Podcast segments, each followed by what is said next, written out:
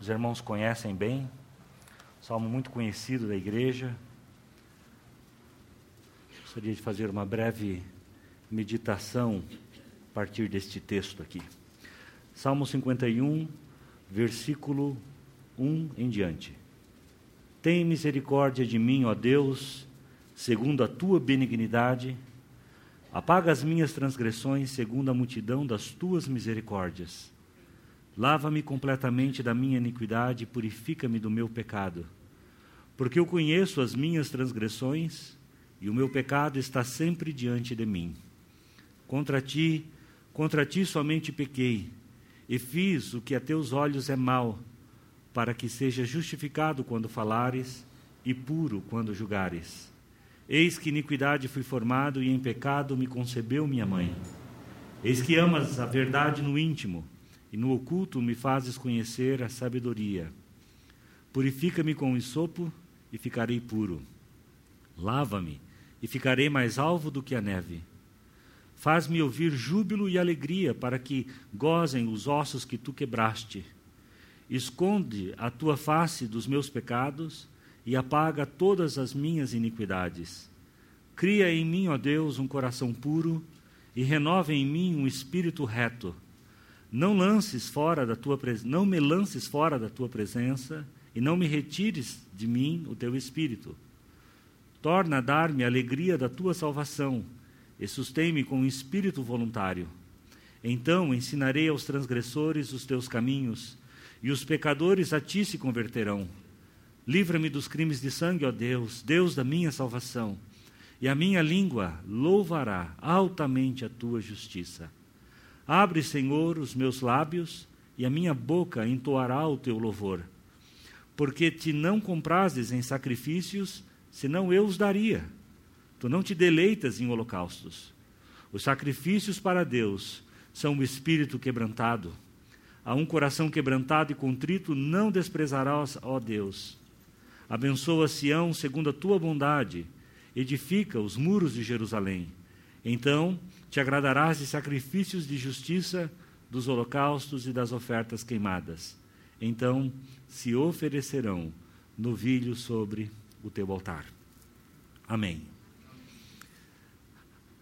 Amados irmãos, quando nós olhamos para o livro dos Salmos de uma maneira geral, nós vemos que esse livro tem sido tão querido, né?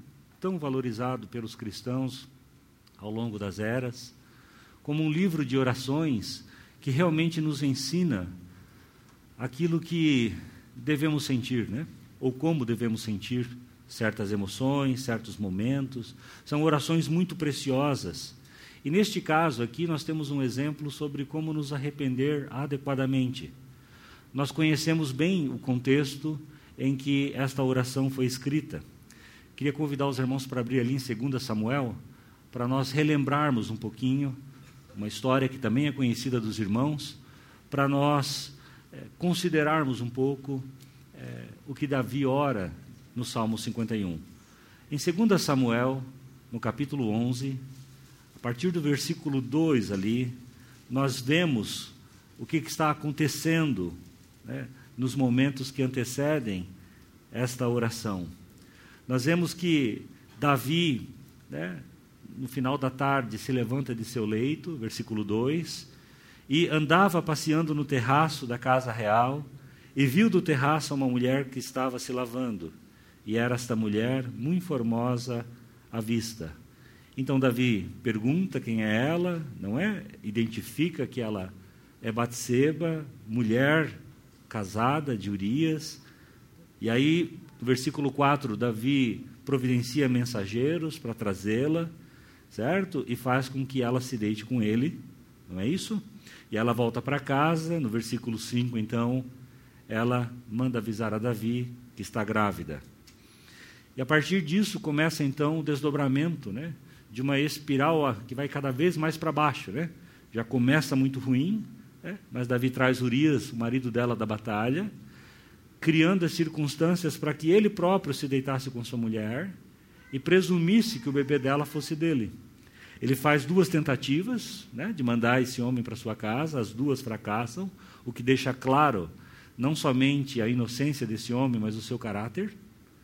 E aí, então, Davi manda uma orientação por escrito para Josias, o comandante da batalha, e essa orientação vai pela mão do próprio Urias, para que ele fosse colocado na frente da batalha e fosse abandonado ali, né, de uma maneira que pudesse ser morto. E é exatamente o que acontece: o plano funciona. Urias é morto. E o plano de Davi, a partir desse ponto, é então se casar com a viúva e aí sim assumir a paternidade da criança. Né? Parece que está tudo indo bem, mas no último versículo aqui do capítulo 11 de 2 Samuel, você vai ver na partezinha B ali do versículo, esta frase aqui, né? Parece até meio branda, mas muito direta. Porém, esta coisa que Davi fez pareceu mal aos olhos do Senhor. E aí então, Deus envia o profeta Natan, isso é capítulo 12 agora, né, com uma parábola sobre uma cordeirinha, uma família pobre que possuía uma cordeirinha, os irmãos conhecem a história. E essa parábola leva Davi a pronunciar a própria sentença. Né? Pronuncia uma sentença contra si, pobre, a si próprio. E no versículo 7 do capítulo 12, versículo, a parte A do versículo, nós lemos assim: Então disse Natã a Davi: Tu és este homem. É, e aqui então Davi está descoberto agora, está exposto. É? No versículo 9, parte A, Natã continua: Porque, pois, de, desprezaste a palavra do Senhor, fazendo mal diante de seus olhos? E aí nós lemos que Davi se quebranta, Davi confessa seu pecado, e ali no versículo 13, na primeira parte do versículo, nós vemos assim: Então disse Davi a Natã: Pequei contra o Senhor. Agora vem aquilo que para o homem natural pode parecer extremamente chocante. Né? Algo que pega-nos de surpresa e pode deixar alguns de nós até mesmo indignados. Veja a continuação do versículo 13. Disse Natã a Davi: Também o Senhor traspassou, né, em algumas versões está, te perdoou, traspassou o teu pecado. Não morrerás. Todavia, porquanto com este feito deste lugar sobremaneira que os inimigos do Senhor blasfemem, também o filho que te nasceu certamente morrerá. Não é chocante, irmãos? Faça as contas aí. Batseba foi violentada, não é isso? Urias, seu marido, foi assassinado. Agora sabemos que um bebezinho vai morrer. E o profeta de Deus diz apenas: O Senhor traspassou o teu pecado, passou por cima do teu pecado, perdoou o teu pecado. É isso que nós lemos. Você consegue se imaginar por um momento, talvez no lugar do pai de Batseba? O que, que você diria nessa situação? Espera aí, a minha filha foi estuprada, certo? O meu genro foi assassinado, tem um bebê que vai morrer, e, e é isso? O teu pecado foi perdoado? Assim como que é, nada tivesse acontecido, né? Davi cometeu um adultério, poxa, não é? Ele coordenou um assassinato, ele mentiu. E um bebezinho vai morrer, ah, ah, e o próprio profeta diz aqui, né, no texto bíblico, que ele fez o que era mal, né, isso é uma constatação do narrador, na verdade, o que era mal diante dos olhos do Senhor. E agora o Senhor coloca de lado o seu pecado. Como é que o Senhor pode ser um juiz justo ao inocentar um criminoso comprovadamente culpado? Né? Você não passa por cima de um estupro, você não passa por cima de um assassinato e mentira, tudo que se seguiu aqui, né? e continua sendo um juiz justo. É, juízes justos não fazem isso. Juízes justos condenam quem são culpados, não inocentam quem são culpados. Então, como que alguém pode inocentar um criminoso como esse e continuar sendo justo? Bom, há um texto na palavra de Deus em Romanos 3, que eu queria convidar os irmãos a abrir lá, Romanos 3, que nos explica exatamente o que está acontecendo aqui. Né? Porque claramente esse juiz é Deus, e claramente concluir que esse juiz é injusto não pode ser verdade. Então vamos para Romanos 3, vejam ali os versículos 25 e 26, porque ali nós temos uma das declarações mais importantes da Bíblia para nós entendermos como que Cristo se relaciona ao Antigo Testamento, né? não somente a esse caso, mas ao Antigo Testamento de uma forma geral. Então, Romanos 3, 25, nós lemos assim: Ao qual Deus propôs, né? a referência aqui é Cristo, Deus propôs a Cristo para propiciação pela fé no seu sangue, para demonstrar a sua justiça pela remissão dos pecados dantes cometidos sob a paciência de Deus. Quando nós lemos aqui, né, para demonstrar a sua justiça pela remissão dos pecados, remissão aqui, no original, evoca a mesma ideia, passar por cima, né? Que nós sabemos que é a palavra que dá é, raiz para Páscoa. Né? Então, passa por cima. Da mesma forma como o profeta Natan disse a ele, o Senhor passou por cima do teu pecado, traspassou o teu pecado. E aqui nós vemos então, né, que Deus propôs, né, apresentou a Cristo para a propiciação, sacrifício, pela fé no seu sangue, para demonstrar a sua justiça no ato de passar por cima dos pecados que dantes foram cometidos sob a paciência de Deus, para demonstração da sua justiça nesse tempo presente, para que ele seja justo e justificador daquele que tem fé em Jesus. Perceberam essa expressão aqui no, último pedacinho desse versículo 26? Justo e justificador. Um justificador justo. Um juiz inocentador ou justificador, mas que é justo. Então, em outras palavras, amados, essa indignação que nós podemos sentir quando Deus parece, né, lá no Antigo Testamento, está passando por cima do pecado de Davi, estaria correta se Deus estivesse simplesmente varrendo o pecado de Davi para baixo do tapete, fazendo de conta que não fosse grande coisa. Mas não é o que está acontecendo de forma alguma. Deus vê desde o início da humanidade, né? desde os tempos de Davi até séculos depois de Davi, quando da morte do seu filho, Jesus Cristo, que morreria no lugar de Davi, para que a fé de Davi na misericórdia de Deus e para que a obra divina da, da, da, da, redenção, da remissão de pecados, que ainda estava por vir, pudessem unir Davi a Cristo. Ou seja, meus irmãos, na mente eterna de, de Deus, os pecados de Davi e os seus pecados e os meus pecados são contados como pecados de Cristo na cruz do Calvário.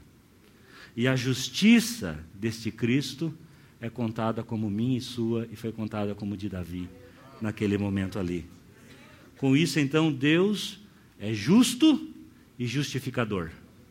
E Ele é justo e justifica justamente a Davi, porque alguém pagou por isso. Essa é a realidade objetiva, meus irmãos, de como Davi foi, né? E eu e você somos justificados, né? Temos os nossos pecados perdoados na presença de Deus.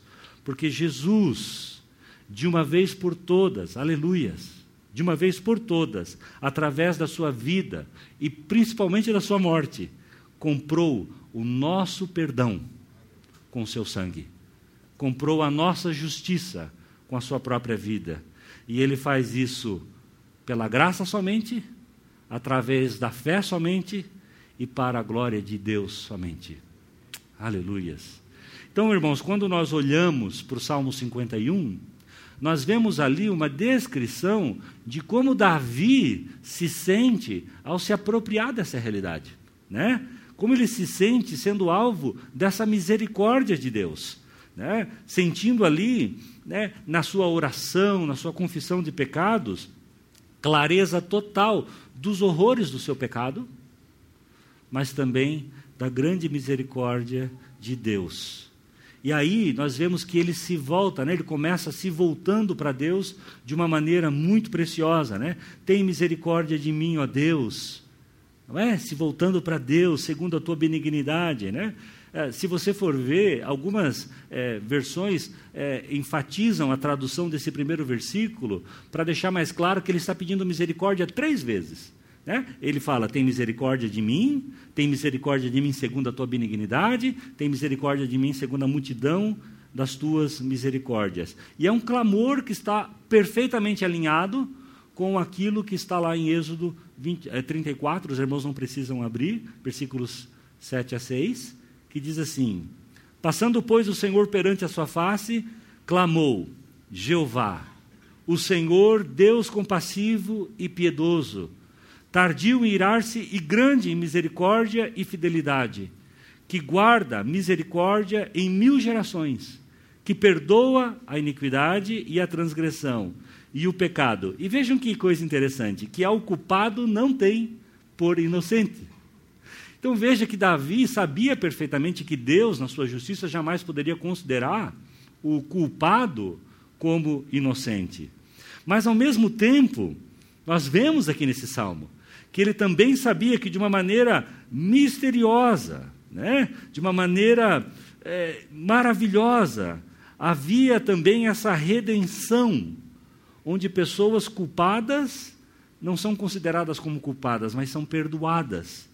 Né? E é no Salmo 51, como eu estava dizendo, que ele toca essa realidade e ele percebe. Agora, eu e você aqui, né? nesse lugar, nessa hora, nesse tempo, nós sabemos mais sobre esse mistério da redenção do que Davi sabia, porque nós conhecemos a Cristo.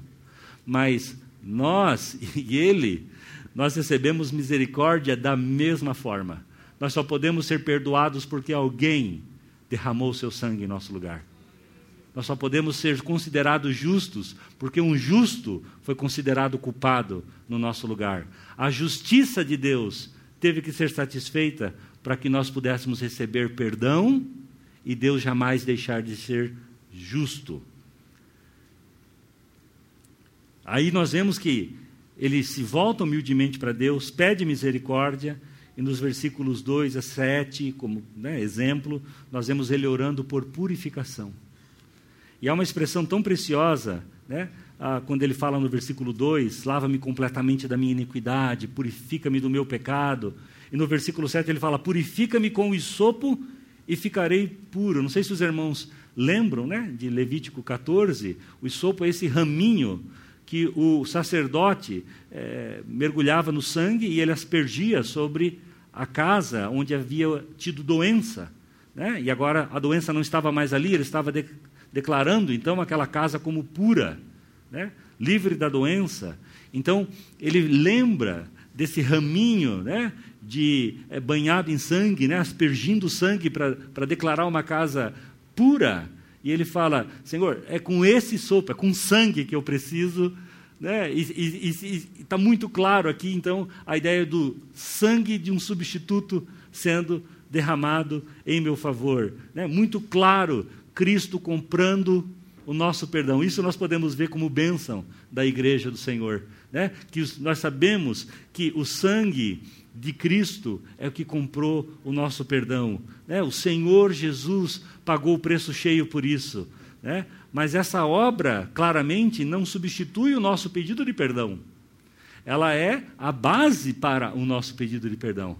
Ela serve de fundamento para o nosso pedido de, de, de, de, perdão. Ela é a razão de nós termos confiança de que quando nós pecarmos e pedirmos perdão, o Senhor é fiel e justo para nos perdoar os pecados e nos purificar de toda injustiça. E claramente, irmãos, né, nós estamos com tempo avançado, mas o salmo é maravilhoso. Nós vemos que é, ele concorda com a seriedade do seu pecado, admite claramente com o diagnóstico de Deus dado pela boca de Natã, né, e ele vai é, dizer que o pecado não sai da sua mente, que esse pecado é contra Deus e contra Deus somente né? não se defende, não foge, não se justifica, reconhece a justiça do julgamento de Deus e situa o seu pecado, inclusive no contexto da sua natureza pecaminosa, né? no contexto da sua depravação total. E aí, há um ponto aqui que eu quero destacar para terminarmos, que é ele não somente se voltando para Deus humildemente, não somente pedindo perdão, não somente concordando com a seriedade do seu pecado, mas também clamando por um, por restauração, por um coração renovado, não é? Não é isso que vemos ali? É quando ele fala no versículo 10: Cria em mim, ó Deus, um coração puro e renova dentro de mim um espírito inabalável. claramente o desejo de ser uh, uma outra pessoa, de viver novidade de vida.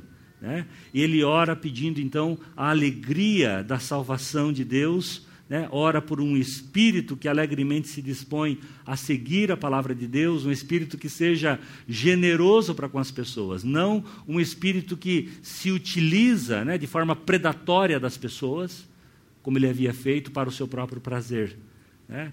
E ele ora então no versículo 8 dizendo: Faz-me ouvir o júbilo e alegria para que exultem os ossos que esmagaste Versículo 12: Restitui-me a alegria da tua salvação e sustenta-me com um espírito voluntário.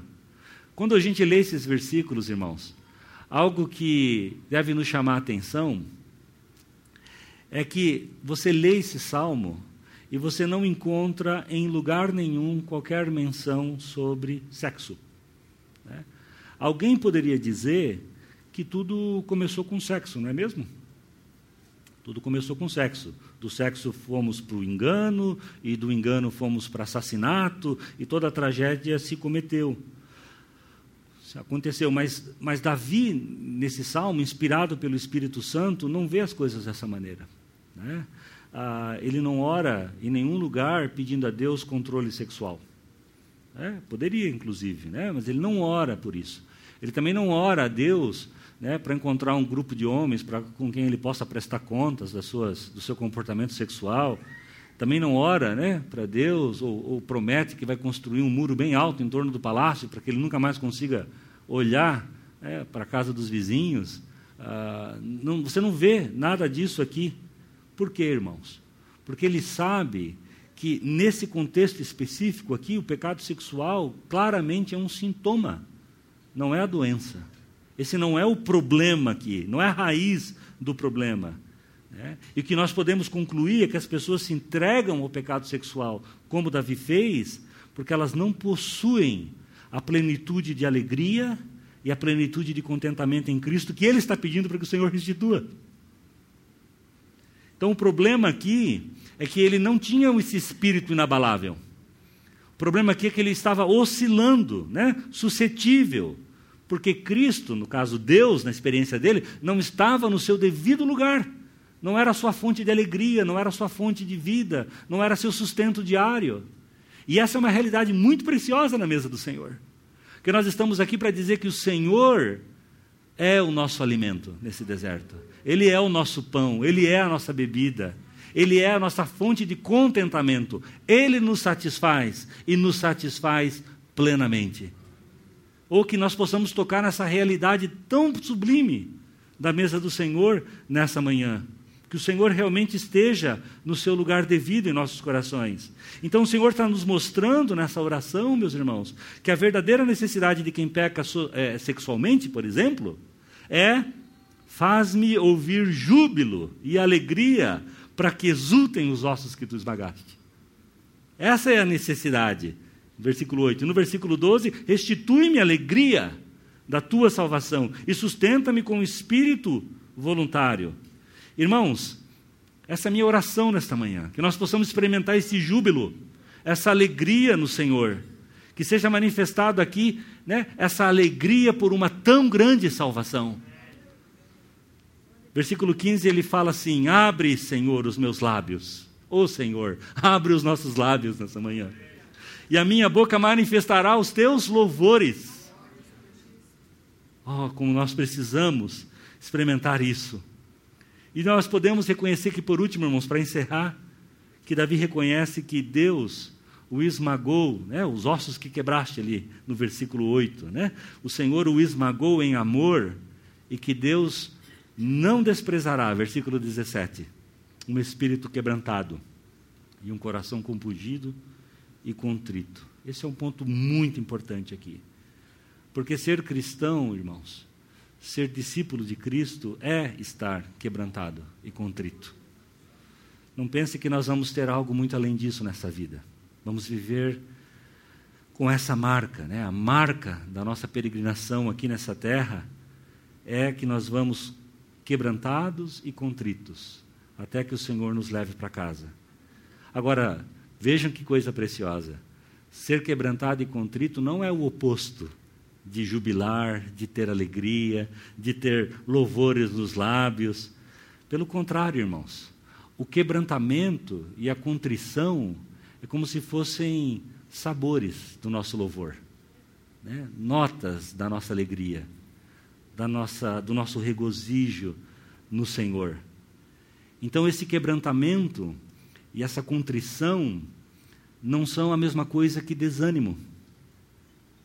Por isso que nós lemos, né, no texto que nosso irmão vem considerando, Hebreus 12, lá nos versículos 12 e 13, nós lemos assim: Por isso, restabelecei as mãos descaídas e os joelhos trôpegos, e fazei caminhos retos para os pés, para que não se extravie o que é manco, antes seja curado. Então, irmãos, é lugar de celebração aqui nessa manhã? Sim. De louvores? Sim. Júbilo? Amém. Alegria no Senhor, alegria dessa tão grande salvação, mas marcada por um coração quebrantado e um coração contrito. Então nós louvamos o Senhor, nós jubilamos em comer o pão, em beber o vinho em memória do nosso Cristo. Pela vida e pela obra dele nós somos feitos filhos de Deus. Aleluia. Mas nessa celebração, irmãos, nós trazemos essa marca da peregrinação. Estamos aqui, né, como diz o texto, ainda não resistimos até o sangue na nossa luta contra o pecado. Então nós temos que nos fortalecer, regozijar no Senhor, saber que temos um substituto para os nossos pecados, um justo juiz e lembrar, irmãos, que estamos, somos esses filhos que o Senhor corrige, que o Senhor quebranta, que o Senhor produz contrição. E assim, irmãos, nós encontramos um coração adequado para estarmos aqui nesta manhã. Amém? Senhor, nós te louvamos, Senhor, nós te agradecemos por Jesus Cristo, nosso substituto, Cordeiro de Deus que tira o pecado do mundo. Obrigado por este sangue, Senhor, derramado em nosso favor, sem o qual, Senhor, nós passaríamos a eternidade toda no inferno. Ah, mas que sangue precioso é este sangue. Este sangue que recebeu a pena de morte que era sobre nós. Obrigado, Senhor, porque assim como Davi foi perdoado, nós também somos. E assim como Davi, Senhor, tocou a realidade dessa misericórdia, desse perdão, nós também queremos tocar a mesma realidade aqui nesta manhã, Senhor. E queremos, Senhor, essa alegria da tua salvação, júbilo, louvores em nossos lábios, mas também, Senhor, lembrando, Senhor, que pelo teu amor, pela tua santa paternidade, Senhor, nós temos sido quebrantados e contristados isso também está presente aqui nesta manhã. Mas com gratidão, Senhor, com louvores, porque sabemos que essa é a marca daqueles que são teus filhos. Isso é precioso demais para o nosso coração, Senhor. Oh, Senhor, então neste quebrantamento, nesta contrição, junto com esta celebração e alegria, nós queremos dizer para Ti, Senhor, vem nos buscar Oh Senhor, nós estamos ansiosos para participar, Senhor, desse banquete na tua presença, Senhor, numa eternidade de alegria e gozo na tua presença. Senhor, esta não é nossa casa, nós somos peregrinos e estrangeiros aqui, Senhor. Vem nos buscar, Senhor. Maranata, Senhor. Ora vem, Senhor Jesus. Aleluias. Deus abençoe, irmãos.